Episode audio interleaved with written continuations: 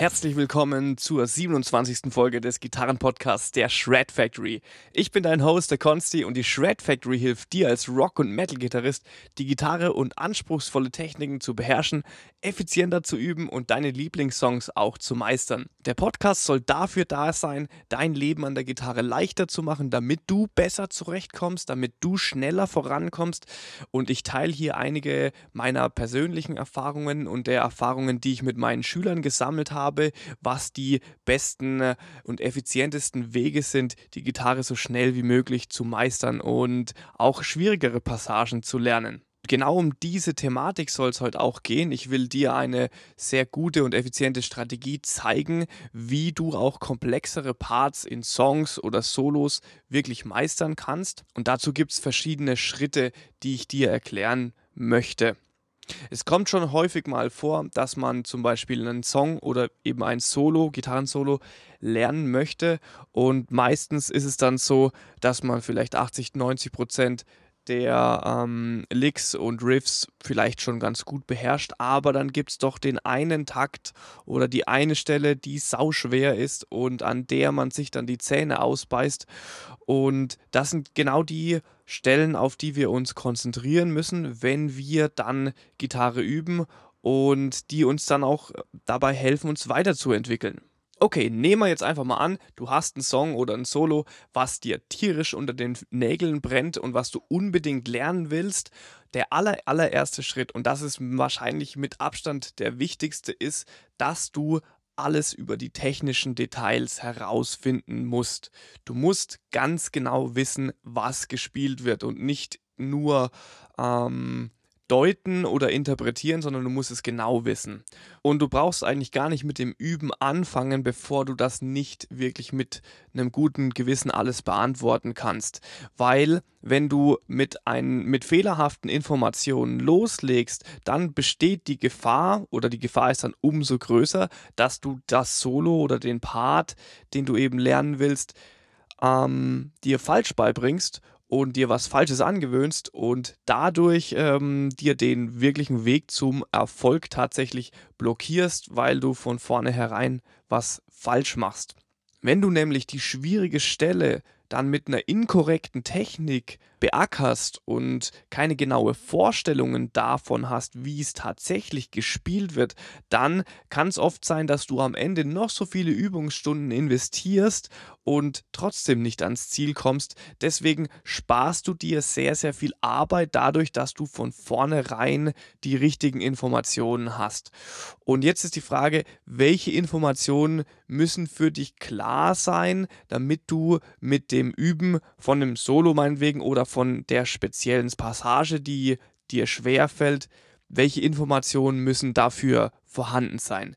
Punkt 1 ist logischerweise, du musst ganz genau wissen, welche Töne gespielt werden und auch wissen, an welcher Position des Griffbretts diese Töne gespielt werden. Weil das Griffbrett der Gitarre ist ja auch interessanterweise so aufgebaut, dass der gleiche Ton an verschiedenen Stellen ist und dann gibt es unterschiedliche Herangehensweise, wie man dies oder das spielen kann. Und deswegen ist es super wichtig zu wissen, auf welchem Bund wird welcher Ton tatsächlich gespielt. Und als nächstes musst du natürlich wissen, mit welchem Finger wird dann von der Greifhand wird welcher Ton gespielt. Und wenn du dann weißt, okay, die und die Töne werden gespielt, geht es natürlich als nächstes ums Thema Rhythmus. Rhythmus, gerade in auch komplexeren Solo-Passagen, ist oftmals ein Knackpunkt, was viele meiner Schüler auch davon abhält, besser zu werden oder das Solo richtig zu lernen. Es ist gar nicht unbedingt die Technik oder die Geschwindigkeit, sondern eher der Rhythmus. Dafür ist es dann wichtig zu wissen, welcher Ton in der Passage kommt auf dem Klick, was sind die Zählzeiten, was sind die rhythmischen Untergruppierungen und, und, und. Das muss dir alles sehr bewusst sein. Nächster Punkt, wenn wir wissen, wie der Rhythmus und ähm, die Töne abfolgen, dann ist auch wichtig, wie das Picking erfolgt. Das bedeutet, hast du Alternate Picking, hast du Econo Economy Picking, wird Finger Picking angewendet, benutzt du Hybrid Picking sogar oder ist das Ganze im Strumming-Modus? Das Picking ist gerade bei höheren Geschwind Geschwindigkeiten oftmals eigentlich der ausschlaggebende Faktor, ob es dann funktioniert oder nicht. Kann ich aus eigener Erfahrung erzählen dass ähm, ich sehr wenig über Picking wusste, über eine sehr lange Zeit und deswegen mich sehr schwer getan habe mit ähm, schnellen Passagen und Solos und äh, Skalenläufen und Sweep Picking, weil ich der Picking-Technik nicht wirklich die große Beachtung geschenkt habe, die ich ihr hätte schenken sollen. Und das hat mich sehr lange davon abgehalten, besser zu werden an der Gitarre. Zurück zum Thema. Du musst ganz genau wissen, welche Töne dann mit Up- oder Downstrokes gespielt werden.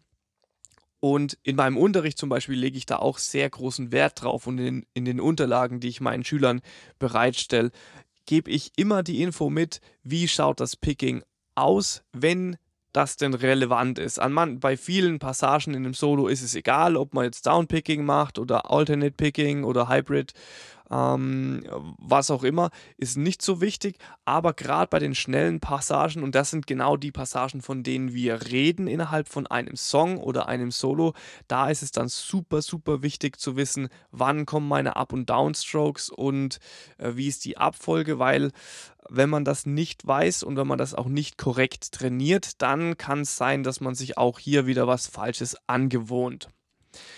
Nächster Punkt, was du ganz genau wissen musst, ist natürlich, welche Techniken werden verwendet. Kommen Bandnotes vor oder sind das eher Slides? Sind Hammer-Ons mit drin? Gibt es Pull-Offs? Wird Vibrato gespielt? Gibt es Pinch-Harmonics? All die Sachen, das musst du wissen, weil es macht te teilweise schon einen Unterschied, ob man eine Bandnote spielt oder einen Slide, weil das kann das ganze Lick ähm, dadurch verändern, weil man mit einem Slide die Handposition verändert und dadurch vielleicht leichter in die, nächsten, in die nächste Passage reinkommt, statt mit einer Bandnote und andersrum. Und der letzte Punkt, worüber man sich dann sicher sein sollte, ist, ob man vielleicht spezielles Equipment benötigt, um diesen Part spielen zu können. Das heißt, vielleicht benutzt der ähm, Künstler ein Tremolo-System an seiner Gitarre, vielleicht hat er F äh, gewisse Effekte dabei, ein Wawa, ein Flanger, ein Phaser und so weiter oder ein Killswitch. Da gibt es sehr viele Möglichkeiten. Das musst du auch, diese Information musst du dir auch einholen. Und erst wenn du über all die Sachen Bescheid weißt, dann kannst du guten Gewissens an das Solo rangehen, beziehungsweise an die Passage, die du, die du lernen willst, rangehen und sie dann üben. Und jetzt ist natürlich die große Frage, woher bekommt man gute und zuverlässige Materialien? Klar, das Internet bietet immer sehr viele Möglichkeiten, ähm, Sachen zu bekommen. Zum Beispiel gibt es Ultimate Guitar, es gibt YouTube, ähm, man kann sich Guitar Pro Dateien runterladen. Was ich am meisten empfehle, ist tatsächlich, sich einen Songbook zu kaufen von dem Künstler selber. Da gibt es Seiten wie zum Beispiel Sheet Happens. Und wenn du dir ähm, Tabs von deinen Künstlern direkt kaufst, dann unterstützt du ja auch die Leute mit ihrer Arbeit und sagst ihnen, hey, das, was du da spielst, das ist mir wert, auch dafür mal was ähm, zu zahlen. Und dann können die Künstler natürlich auch äh, weitere coole Alben und Songs rausbringen, wenn wir die Songbooks von ihnen kaufen. Und der große Vorteil von Songbooks ist natürlich auch, dass du dass die Informationen sehr zuverlässig sind, weil die, Künstler oftmals die Songbooks dann selber tabben oder eben die Tabs direkt aus den Recording-Unterlagen der Künstler entspringen. Dann kann man, wie gesagt, natürlich auf YouTube schauen. Da gibt es wahrscheinlich von jedem Solo gibt es mittlerweile Covers, die man sich reinziehen kann. Da kann man den Künstlern oder den Gitarristen auch auf die Finger schauen. Da gehört aber natürlich auch etwas Erfahrung dazu, dann auch zu bewerten, wie spielt das jetzt und welche Techniken verwendet er. Da muss man ein gutes Auge entwickeln. Und letzter Punkt ist, du kannst natürlich auch, wenn du mit einem guten Lehrer oder Coach arbeitest, dann sollte der dir wirklich alle Informationen bereitstellen. Da lege ich persönlich auch großen Wert drauf bei der Shred Factory, dass meine Schüler da gut versorgt sind und ganz genau wissen, was sie ähm, auch tun sollen. Meine Erfahrung ist, dass oftmals sehr wichtige Infos fehlen, gerade bei den Tabs, die man sich im Internet runterlädt. Da sind oftmals entweder sind Sachen sogar falsch notiert und entsprechen überhaupt nicht der Wahrheit. Oder was, was meistens eigentlich fehlt, ist, sind Angaben zum Fingering und zum Picking. Und das war für mich auch als Anfänger damals. Da gab es natürlich schon Tabs, die man sich online runterladen konnte, aber oftmals waren die falsch und waren inkorrekt notiert. Und mir haben damals als Anfänger oder Intermediate ähm, Player so die, in, die wichtigen Informationen eigentlich gefehlt. Wie, wie übt man es und wie spielt man es richtig? Und ersteres ist eigentlich sogar noch wichtiger, dass man die richtigen Strategien dann auch an der Hand hat, um die Passagen korrekt durchzuspielen, beziehungsweise zu lernen, wie schafft man es schneller zu werden, wie schafft man es, die Techniken richtig anzuwenden und, und, und. An der Stelle nochmal ein kleiner Einschub meinerseits zum Thema Unterlagen. Das Beste, was du trainieren kannst, um da frei zu werden, ist dein Gehör und deine Erfahrung an der Gitarre. Ähm, je besser dein Gehör ist und je besser deine Techniken sind, desto leichter wird es dir natürlich fallen, äh, auch dann selber die Songs rauszuhören und zu ähm, transkribieren. Das, was ich meistens eigentlich selbst mache, dass ich die Songs bei Guitar Pro dann als Audiodatei reinlade und dann wirklich Stück für Stück das Solo raushöre und dann ganz genau aufpasse, was passiert denn da. Und dafür ist natürlich ein geschultes und erfahrenes Gehör erforderlich. Gut, jetzt nehmen wir mal an, wir haben die erste Hürde schon überwunden. Du hast adäquate Unterlagen, um deinen Song oder deinen Solo zu lernen. Jetzt kommt aber, wie gesagt, diese eine Stelle, die dich raushaut, wo, es die, wo du Schwierigkeiten hast und die du einfach nicht meistern kannst. Und jetzt ist die Frage, wie geht man da ran? Da ist meine große, große Devise, Technik ist immer vor Geschwindigkeit zu üben. Hudeln hilft nicht. Ähm, das bedeutet, du musst immer zuerst die korrekte Ausführung von der Passage lernen. Wir sprechen jetzt mal von ein oder zwei oder drei Takten aus dem Solo, die du dann wirklich isoliert und konzentriert üben musst. Und dafür ist Geschwindigkeit immer erstmal zweitrangig. Und das ist leider, leider auch ein Fehler, den ich sehr häufig bei meinen Schülern beobachten muss, dass man vielleicht zu ungeduldig ist, dass man sofort in Originalgeschwindigkeit spielt, aber eigentlich das Ganze nicht richtig ausführt und die Technik nicht passt. Und wenn du da ähm, schlamperst, dann wirst du auch nie eine saubere Technik erlernen. Deswegen immer, immer, immer erstmal super langsam anfangen, bevor du dich steigerst. Ähm, was ist jetzt der richtige Ablauf zum Erlernen von einem Part in langsamer Geschwindigkeit? Das allererste, was du lernen musst, ist die Abfolge der Töne, der Finger, des Pickings, Hammer-ons, Pull-offs, alles, was eben damit reinzählt und ich würde am Anfang erstmal nicht so grob auf den Rhythmus schauen, aber erstmal die Reihenfolge der Töne lernen. Und sobald das funktioniert, kommt dann Schritt 2. Jetzt legen wir den Rhythmus noch oben drauf. Und dann musst du wirklich lernen, genau zu spüren, wann kommt der Klick, ähm, welche Untergruppierungen werden gespielt, gibt es Achtel, werden Sechzehntel gespielt, Triolen, Quintolen, Kombinationen von den ganzen.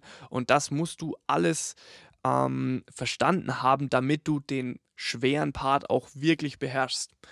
Und Nochmal, Geschwindigkeit ist an diesem Punkt auch völlig irrelevant. Unter Umständen fängt man teilweise mit 20 oder 30 Prozent, also wirklich nur einem Fünftel der Originalgeschwindigkeit an, um wirklich auch zu begreifen, was passiert und wie es gespielt wird. Und erst wenn alles dann sitzt, dann kann man anfangen, schneller zu werden. Und dazu, wenn man dann wenn wir jetzt annehmen, du hast den, den Part gelernt und kannst ihn technisch korrekt ausführen, egal in welcher Geschwindigkeit, meinetwegen bei 20, 50, 20, 30, 50 Prozent, dann gibt es natürlich verschiedene Möglichkeiten, da auf Speed zu kommen Und davon wird hier ja auch regelmäßig im Podcast gesprochen. Da gibt es verschiedene Folgen auch dazu, wo ich noch mehr auf das Thema Geschwindigkeit eingehe. Aber wenn wir jetzt annehmen, du hast die technisch korrekte Ausführung gelernt, dann geht es jetzt darum, wie wird man dabei schneller und wie entwickelt man sich da weiter. Und hier ist isolieren, isolieren, isolieren der wichtigste Part. Der größte Fehler, den viele machen, wie gerade schon angesprochen, ist dann auch über Fehler hinweg zu spielen, diese zu ignorieren und nicht auf die Details einzugehen. Mach bitte diesen Fehler niemals, wenn du an der Gitarre wirklich vorankommen willst. Wenn du über Fehler hinweg spielst, dann vergeudest du deine Übungszeit. Und genau zu wissen, wo man steht und wo, man, wo die Problemstellen sind in der Technik, ist eine der wichtigsten Fähigkeiten, die man als Gitarrist entwickeln kann, um sich technisch weiterzuentwickeln. Das bedeutet jetzt, wenn du dann dein komplexes Solo oder die Passage lernst, dann ist es meistens so, dass du 70 bis 80 Prozent von dem Solo schnell lernst und eben das letzte Drittel, dann sind wir bei dem Part, von dem, von dem wir gerade gesprochen haben, ähm, der fällt dir schwer. Und daran gilt es wirklich zu arbeiten. Wichtig ist, dass du dir immer bewusst bist, welche Parts für dich am schwersten sind und welche dir leichter fallen. Und dann ist es das natürlich auch leichter herauszufinden. Ich persönlich verwende dann normalerweise, wenn ich ein Solo neu lerne, wirklich 80% bis 90% meiner Übungszeit, die ich für dieses Solo geplant habe, ähm, darauf an, den schweren Stellen zu arbeiten. Kommt natürlich aber auch auf die Phase an, in der du dich gerade befindest. Da gibt es dann auch verschiedene Phasen, in die das Erlernen eines Solos dann untergruppiert wird. Und von diesen Phasen werde ich im nächsten Podcast sprechen, was es da zu beachten gibt. Und da kannst du auch schon mal gespannt sein auf die nächste Folge. Also zurück zum Thema. Nehmen wir jetzt nochmal an, du hast jetzt rausgefunden, wo so der äh, Knackpunkt liegt und wo du dich schwer tust. Wie sieht jetzt ein isoliertes Training aus, wenn du ähm, meinetwegen ein oder zwei Takte übst? Punkt 1 ist, dass ich tatsächlich auch gerne mal mehr Zeit in einer Übungssession für wirklich ein, zwei Takte verwende. Das bedeutet, dass ich teilweise wirklich 20, 30 bis sogar 60 Minuten isoliert und konzentriert wirklich an einer Stelle arbeite, um wirklich dort besser zu gehen. Wie gehe ich jetzt dabei vor? Ähm, wie gesagt, 20 bis 60 Minuten, nicht einfach nur 5 Minuten hinsetzen, zweimal spielen. Das kannst du natürlich machen, wenn du wenig Zeit hast, dann bringt es auch was, das regelmäßig zu wiederholen. Aber wenn wir jetzt mal annehmen, du hast ähm, eine Stunde Zeit zum Üben, dann ist es auch sinnvoll, sich wirklich gezielt dran zu machen. Und konzentriertes Arbeiten ist hier wirklich angesagt. Der erste Punkt, was du dann machen musst, ist natürlich ein Warm-up, dass die Finger schön warm und beweglich sind und die Picking-Hand auch auf Speed kommt. Dafür gibt es natürlich auch verschiedene Möglichkeiten. Zum Warm-up kann aber auch gehören, dass du diese Passage, die du lernen willst, in der du schneller werden willst oder die dir Schwierigkeiten bereitet, dass du diese ähm, auf langsamer Geschwindigkeit, auf der du dich schon wohl fühlst, ähm, einige Male auch durchspielst, bis deine Finger eben wirklich warm sind. Das kann meinetwegen fünf bis zehn Minuten oder eine Viertelstunde dauern. Und jetzt geht es an den Analysepart. Was du jetzt rausfinden musst, ist, wo du raus ähm, wirst aus dem Part. Bedeutet, spiel das Lick und steiger das Tempo schrittweise bis zu dem Punkt, wo du merkst, jetzt funktioniert es nicht mehr. Und dann heißt es analysieren und rausfinden, sitzt meinetwegen ein Hammer-On oder ein Pull-Off nicht, passt eine Bandnote nicht, wird das Timing incorrect oder überspringt die Picking-Hand meinetwegen einen Ton, weil es zu schnell ist. Und diese Sachen gilt es dann rauszufiltern und genau zu identifizieren. Wenn du dir dabei schwer tust, dann habe ich hier noch einen Expertentipp für dich. Nimm dich doch mal mit der Handykamera kurz auf, wenn du es spielst und schau dir danach dein Video an. Dann werden dir gewisse Themen mit Sicherheit auch wie Schuppen von den Augen fallen und du wirst sagen, aha, okay, das hatte ich jetzt noch gar nicht so auf dem Schirm, was mich da gerade zurückhält. Deswegen super wichtig, nimm dich auf, mach Videos oder wenn du Recording-Software hast, benutzt die auch gut, aber es ist oftmals auch gut, das visuelle Feedback zu haben und zu sehen, was die Finger machen, um dann genau identifizieren zu können, ist es vielleicht die Picking-Hand, die da gerade einen Quatsch macht oder ist es die Fretting-Hand.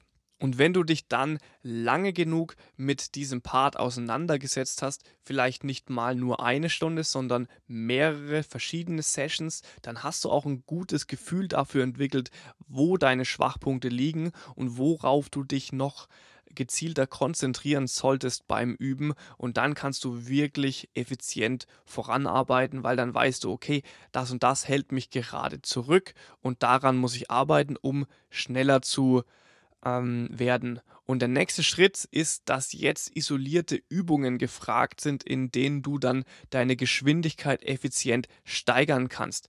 Kleiner Tipp von mir hier, hör dir mal die Folge Nummer 8 an. Da geht es um eine Technik aus dem Kraftsport, um Speedplateaus zu überwinden.